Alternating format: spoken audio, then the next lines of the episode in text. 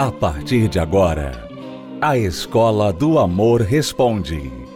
Apresentação: Renato e Cristiane Cardoso. Olá, alunos, bem-vindos à Escola do Amor Responde, confrontando os mitos e a desinformação nos relacionamentos, onde casais e solteiros aprendem o amor inteligente. Daqui a pouquinho eu vou responder a pergunta de um aluno que a namorada dele começou a reclamar que ele está dando muito beijinho nela.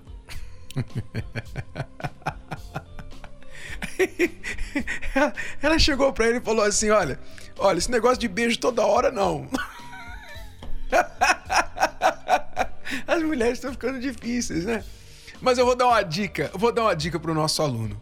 Vou dar uma dica para o nosso aluno e os alunos que estão aí, solteiros e casados, tá bom? Mas antes nós vamos a um trechinho de uma palestra que Cristiane e eu fizemos recentemente em Curitiba. Queria que você prestasse muita atenção no que foi ensinado ali aos casais que estão precisando, se você também está na mesma situação, precisando de uma saída urgente, uma saída assim rápida de um impasse, de uma situação conjugal que você não está conseguindo resolver.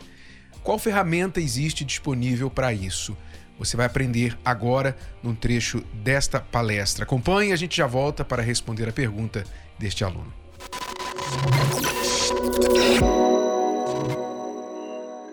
Cristiano e eu estamos casados há 31 anos. E como muitos que já devem conhecer a nossa história sabem que pelos primeiros 12 anos do nosso casamento, nós tivemos problemas, problemas recorrentes, problemas que iam e vinham. Na verdade, o problema se instalou logo após o primeiro ano do nosso casamento e ficou até o décimo segundo ano ali e a gente administrando, administrando um problema que nunca conseguíamos resolver. Então, para as pessoas que estão assim, numa situação de vocês estão brigados, vocês não conseguem conversar sobre nada sem brigar, um assunto pequeno gera uma grande briga.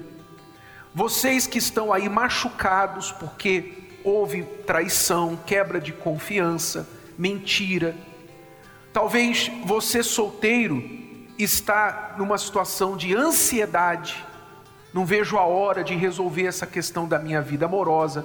Ou você tem a questão dos traumas, dos medos pelo que você já passou ou pelo que você viu na sua família e pessoas próximas. Então você fica naquela situação inusitada: o que, que eu faço para sair dessa situação que eu estou? Eu me sinto meio travado, parece que quanto mais eu me mexo, mais eu afundo na minha situação. Então, o que fazer para sair dessa aí agora?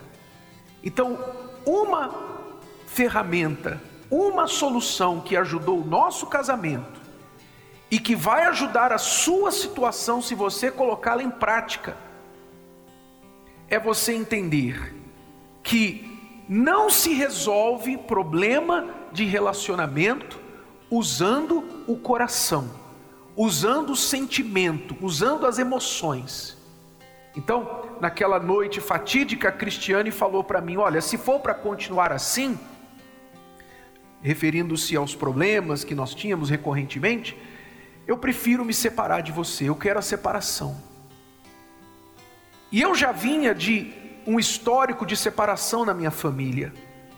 Na minha família, todos os meus irmãos se separaram, meus pais se separaram, avós se separaram, várias pessoas da minha família se separaram. Era como uma maldição na minha família. E eu não queria isso para mim.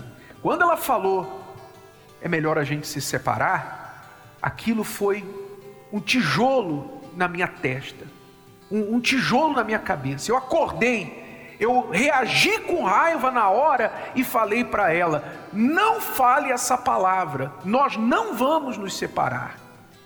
Eu não sei como nós vamos resolver esse problema, mas eu sei que nós vamos resolver esse problema.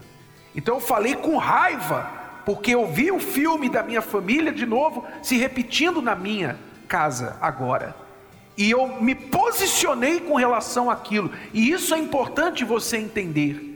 É muito importante você que está aí à beira da separação, você que está aí pensando em separar, você que está com uma vida amorosa cada vez pior, é importante você saber que há situações, há momentos na nossa vida que a gente tem que se posicionar. Você tem que saber o que você quer e o que você não quer para a sua vida.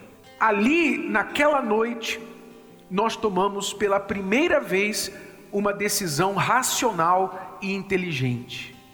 O que é que nós fizemos? Nós pegamos uma folha de papel e eu perguntei para ela: diga aí quais são as suas reclamações a meu respeito. O que é que você não aceita no meu comportamento, no meu jeito, no que eu sou, no que eu faço, que te incomoda? E eu vou escrever aqui. Eu não vou debater com você, eu não vou dizer se você está certo ou errado, eu vou só dizer o seguinte: eu vou anotar quais são as suas reclamações. E aí, depois eu vou te falar as minhas e você vai escrever as minhas. E foi isso que nós fizemos. É, e não foi uma. Não foi assim light, né? Não foi assim, fala aí, meu amor, o que, que você tem para falar para mim, não, né? Foi assim, então tá bom. Então tá bom. Qual é a sua reclamação? E, e quando eu falava, ele, então você quer dizer isso, tá bom. Aí ele escrevia lá, com raiva, né? Com raiva, mas fazendo algo a respeito. Porque até ali eu tinha falado para ele várias vezes as mesmas coisas que eu falei naquele momento. E ele não via. Por quê? Porque quando você usa o sentimento, o seu coração, você só fica pensando assim como você se sente. Quando aquela pessoa fala alguma coisa sobre, por exemplo, no caso, né, eu reclamava que ele não me dava muita atenção, que ele não falava, conversava muito comigo, então ele pensava assim, não, peraí, eu, eu sou assim, eu sempre fui assim. Então ele, ele dava valor ao como ele se sentia ele, eu sou assim, eu sempre fui assim. Você está querendo me mudar, então ele não usava a razão, assim como ele, eu também não usava a razão, porque eu ficava chateada, ficava triste, ficava chorando. Então eu era aquela que ficava ali tristinha, né? E ele de mágoa, com mágoa de mim. Quer dizer, os dois usando emoções que não resolvem nada. Você só está ali sofrendo um momento, sofrendo um problema e pronto. Não está resolvendo está fazendo nada. Está perdendo tempo. Que foi que a gente fez por 12 anos. Nós perdemos tempo por 12 anos. Então você quer a felicidade. Você ouviu falar em casamento bem-sucedido, mas você nunca viu, você não sabe como fazer isso. E guarde isso aí, anote porque vai cair na prova. Você nunca vai fazer o que você nunca aprendeu. Você sempre vai acabar no lugar para onde você está olhando. Nós vamos para onde estamos olhando, para onde estamos focando. Se você foca em um casamento fracassado, você vai ter casamento fracassado. Como que eu foco em casamento fracassado? É a referência que talvez você tem de relacionamentos anteriores e dos seus próprios pais. Então você acaba repetindo, se tornando tudo aquilo que você abominava nos seus pais. Tudo que você disse, eu nunca vou fazer isso, quando você entra no relacionamento, você acaba fazendo. E você não entende por que aquilo está acontecendo. A referência, ela é o padrão que você tem para sua vida. Então, se você teve uma referência ruim de casamento, se você viveu um relacionamento ruim, por exemplo. Né? Seu primeiro relacionamento foi ruim. Ou você viu isso na, na sua casa com seus pais. Então você fala assim: não, não quero isso. E quem dera se realmente você pudesse falar: eu não quero isso para mim e realmente você não tivesse. Mas a questão é que as pessoas têm aquilo que elas não querem. Por quê? Porque aquele ali é o padrão, é aquilo ali que ela viu. Que foi o que aconteceu com a gente. Quando nós nos casamos, o Renato não teve uma referência de marido em casa. Ele não viu, ele não teve um exemplo de marido em casa. Então, ele casou comigo que teve, eu tive uma referência de, de esposa, de marido, eu vi um casamento feliz, eu vi como um homem deve tratar uma esposa, que ele não ignora, que ela tem valor, que ele dá ouvidos ao que ela tem a dizer, ele, ele se importa o que ela pensa. Ele não é machista, ele não ignora ela. Eu vi isso na minha família, eu tive referência minha, da minha família. Renato, não. Então, quando nós nos casamos, o que aconteceu? Eu queria que ele fizesse o que eu vi em casa. Eu queria que ele tivesse o comportamento que eu vi o meu pai ter com a minha mãe. E como ele não tinha e ele não sabia e ele pensava assim, não, mas eu não estou fazendo nada de errado. Então nós tivemos problemas. Quer dizer, a falta de referência que ele teve atrapalhou. Você tem que mudar a tua referência. E, se necessário, mudar até a amizade. Se necessário. Você tem que escolher melhor as suas amizades. Ou pelo menos filtrar o que você permite entrar nos seus ouvidos. Você tem que verificar para onde você está olhando. Muitos dizem hoje em dia: casamento é uma instituição falida. Casamento não é uma instituição falida. Pessoas falidas fracassam no casamento. Mas casamento não é uma instituição falida, senão não haveria casamentos duradouros, felizes como o nosso e de tantas outras pessoas no mundo. Então você tem que escolher para onde você está olhando. Gostou? Foi só um trecho. Assista a palestra completa na plataforma Univervídeo ou participe presencialmente toda quinta-feira no Templo de Salomão e transforme a sua vida amorosa.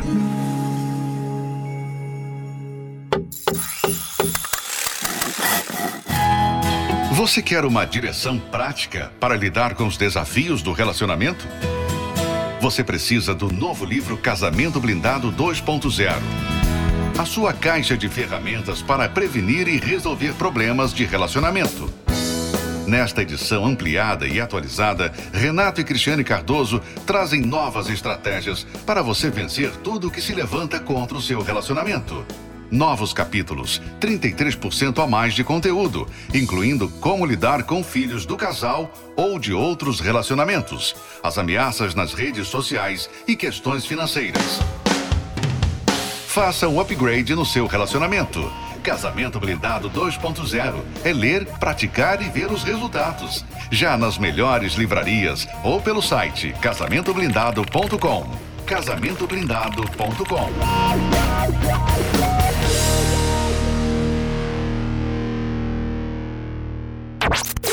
Você está ouvindo A Escola do Amor Responde com Renato e Cristiane Cardoso.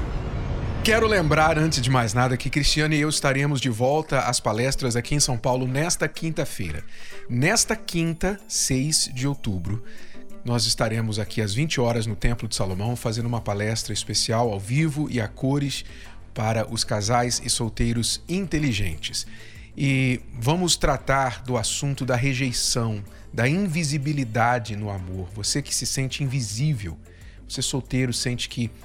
É, aquela velha história, né? Quem eu amo não me ama, quem eu não quero fica atrás de mim, nem fica correndo atrás de mim.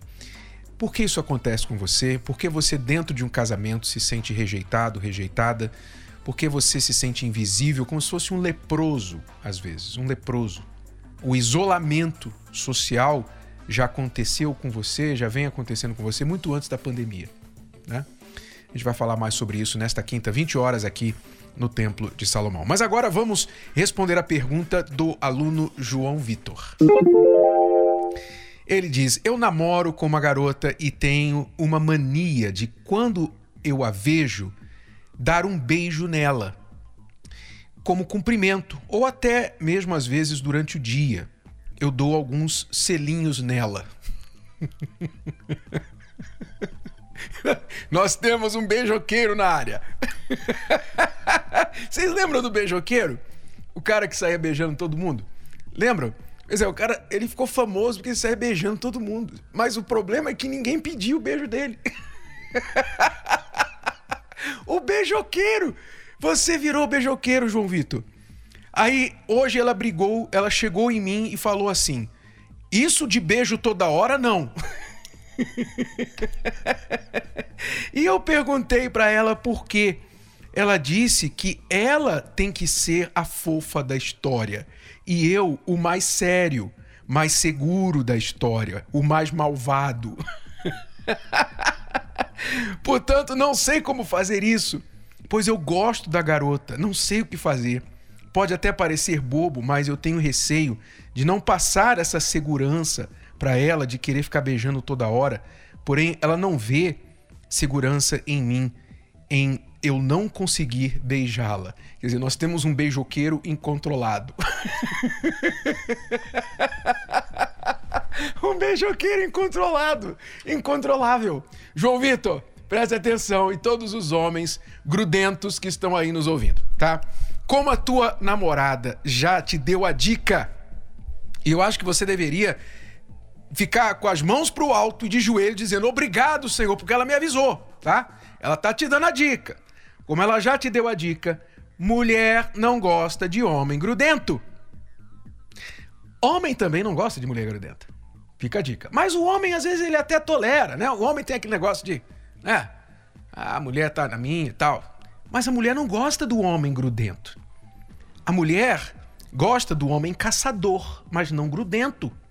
O grudento é o que você está sendo, beijinho toda hora. Você a vê que ela dá um selinho nela e tal. O que, que acontece? Você faz ela sentir como se ela não precisa fazer nada. Você está sendo aquele chato que está na palma da mão dela e que não está se fazendo, como eu posso dizer, você não está deixando ela sentir falta de você. Essa é a grande questão. Um dos segredos no relacionamento é você ter um equilíbrio. O equilíbrio entre duas pontas. Uma ponta é você estar ausente. Você dá tratamento de silêncio, de ausência para a pessoa. Isso é uma ponta. A outra ponta é você ficar grudento na cola da pessoa. Nenhum dos dois é sadio. Você tem que estar no meio. Você tem que saber fazer esse equilíbrio entre estar ausente e estar presente. Você tem que estar no meio, no equilíbrio. Por quê? Porque se você pende muito para um lado ou para o outro, você se torna nocivo, doentio para a relação.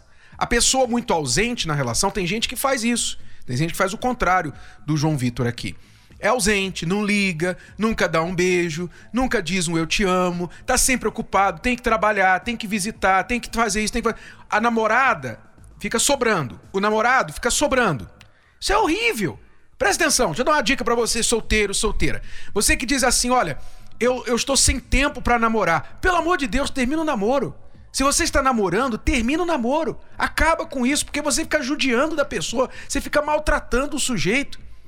Você fica maltratando a namorada quando você fica sempre jogando a pessoa para escanteio. Eu não tenho tempo para você, não tenho tempo para você. Olha, hoje não vai dar, essa semana não vai dar, esse fim de semana não vai dar. Pô, pelo amor de Deus, se você vai namorar, você precisa saber que você tem que investir tempo na relação. É claro, equilíbrio, não tempo demais, porque vocês são namorados e não marido e mulher ainda. E nem marido e mulher pode ficar muito grudento, sabia? Nem marido e mulher deve ficar muito grudento. Então, uns vão para o extremo, totalmente ausentes, e outros vão para o outro extremo. É beijo toda hora, é olá, bom dia, ó, oh, te amo, e poesia para cá, e poesia para lá, e tal. Chega uma hora que enjoa. Tudo que é demais enjoa, tudo que é bom enjoa. Você põe um bom perfume, mas se você põe muito, enjoa. O, o bom do bom perfume é que você não precisa colocar muito. O pouco que você coloca já contagia, já faz aquele aroma agradável. E você tem que saber fazer isso. Então, João Vitor, eu temo dizer, reconhecer que a tua namorada tá certa. Ela tá certa, ela tá te dando a dica. Como eu falei, você deveria agradecer, porque ela está te dando uma chance, ela te deu um cartão amarelo. Se você não mudar, ela vai te dar o vermelho. Ela vai chegar para você, chega, deu, um, dois, deu, chega, deu tá bom? Então, João Vitor, como é que você faz isso? Ora, se controle. Se controle, você Você realmente está passando insegurança, como se você achasse que se você não fosse lá dar um beijo nela, ela, ela vai ela vai cair na, na conversa de outro, vai prestar atenção em outro. Isso é insegurança. Você tem que tratar a sua insegurança. A pessoa segura, ela sabe o seguinte: que o valor do amor está na escolha voluntária da pessoa dar o amor dela para quem ela ama. A pessoa segura sabe disso. Em outras palavras, se a Cristiane me ama de verdade, ela vai voluntariamente dar o amor dela para mim. Se eu a amo, eu vou dar o meu amor para ela. Esse é o diferencial do amor. Se passa a ser forçado, se passa a ser obrigado, não tem valor.